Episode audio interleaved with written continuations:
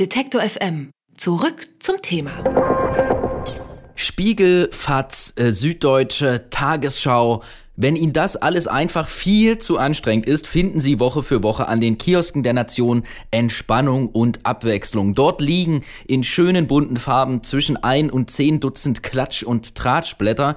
Niemand braucht das. Hunderttausende kaufen es trotzdem und zwei sitzen Woche für Woche zusammen und wühlen sich durch dieses ganze Dickicht. Auf der Suche nach dem dicksten Ei, das die Boulevardpresse in dieser Woche so gelegt hat.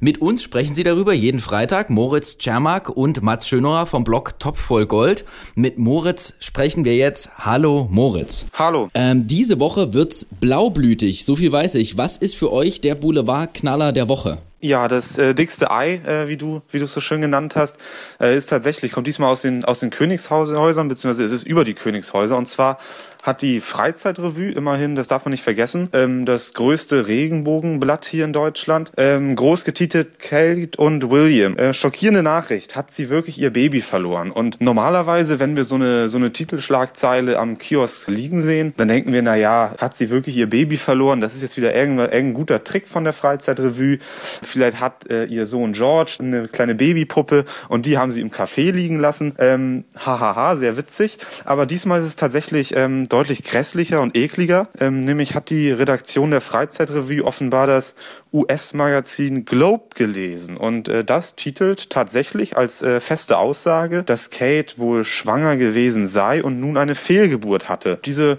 diese schockierende Nachricht, wie die Freizeitrevue selber schreibt, ähm, kolportiert das Blatt jetzt einfach mal in einer Auflage von gut einer Million. Wer, wer oder was ist die Globe so? Ist das so eine Art Flaggschiff für Tratsch? Das sind Amerikaner, hast du gesagt. Genau, kommt aus den äh, USA, äh, ist tatsächlich auch relativ alt, 1954 gegründet, habe ich äh, bei Wikipedia stehen sehen. Wenn man mal äh, bei Google jetzt ähm, Globe und irgendwie Miscarriage, also das englische Wort für Fehlgeburt eingibt, ähm, da sieht man, ähm, das ist ein ziemliches Haut drauf Magazin. Die trauen sich auch noch mal mehr als die deutsche Regenbogenpresse hier. Jetzt gerade äh, die Kombination der Suchbegriffe Kate und Miscarriage und Globe zeigt, dass das Heft auch in schöner Regelmäßigkeit immer wieder behauptet, dass, dass Kate ja äh, schwanger gewesen sein soll und dann eine Fehlgeburt erlitten hat. Also wir haben irgendwie zwei, drei andere Cover aus den letzten zwei Jahren gefunden, wo das schon mal behauptet wurde.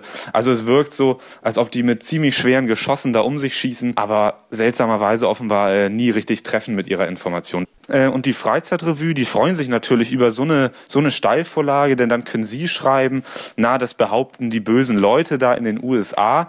Ähm, sowas sollen, wollen wir ja nie wieder sehen und nie wieder lesen, aber wir berichten mal drüber und kolportieren das Ganze genauso. Ähm, ja, das ist natürlich ein großes Geschenk für so ein Heft. Das ist ja sozusagen auch das eigentliche dicke Ei, dass diese deutschen Blätter, Freizeitrevue, viel Spaß und exklusiv, das dann lesen und das dann auch einfach abschreiben. Wird da eigentlich neu recherchiert oder wenigstens weiter recherchiert? oder übernimmt man einfach die Schlagzeile und berichtet nur, dass andere berichten?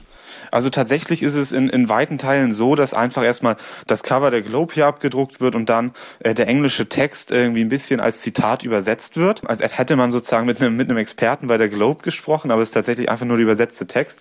Überraschend war für uns dann auch, die Freizeitrevue hat dann tatsächlich mal den Schritt gewagt, beim britischen Königshaus, beim englischen Königshaus nachzufragen, ähm, was denn an dieser ähm, Schlagzeile jetzt Wahres oder Falsches dran ist. Das Königshaus hat dann gesagt, äh, dass man solche Spekulationen grundsätzlich nicht kommentiere. Also die haben jetzt kein großes Dementi rausgegeben, aber haben auch nicht gesagt, ja, da ist was dran, sondern sie sagen einfach, wir haben eine klare Linie und äh, kommentieren so einen Mist nicht. Das schreibt die Freizeitrevue auch auf, ähm, juckt sie aber trotzdem nicht. Ähm, die Titelgeschichte machen sie trotzdem dann gerne.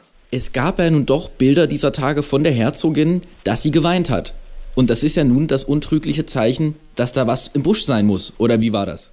Ja, richtig. Ähm, das ist dann die, die große Argumentationslinie, die von der Freizeitrevue dazukommt. Schließlich hat ja äh, Kate äh, vor wenigen Tagen dann auch irgendwie äh, Tränen in den Augen gehabt. Ähm, ja gut, dass das bei, den, bei der Gedenkfeier zum 100-jährigen Ausbruch des Ersten Weltkriegs war, naja, die wird doch nicht wegen 100 Jahre Erster Weltkrieg geweint haben, sondern sehr wahrscheinlich, wie die Freizeitrevue schreibt, trauert sie hier um ihr Baby. Ähm, ja, das ist natürlich dann eine sehr typische Regenbogen-Argumentationslinie, dass man sich da irgendwelche irgendwelche äh, Details aus dem wahren Leben der Herzogin rauspickt und das dann so rumbiegt, ähm, dass es zur Story passt. Das ist natürlich völlig absurd, klar. Tränen in den Augen, die äh, kriegt man manchmal vor Wein, manchmal vor Lachen, wenn man sich durch den deutschen Boulevard wühlt. Mats Schöner und Moritz Czermak, mit denen besprechen wir das jeden Freitag, was die Boulevardpresse sich in dieser Woche so geleistet hat. Heute ging es ums Abschreiben und die Geschichten, die Tränen erzählen. Moritz hat uns das Ganze erklärt. Danke dafür. Ich danke auch. Alle Beiträge, Reportagen und Interviews können Sie jederzeit nachhören im Netz auf detektor.fm.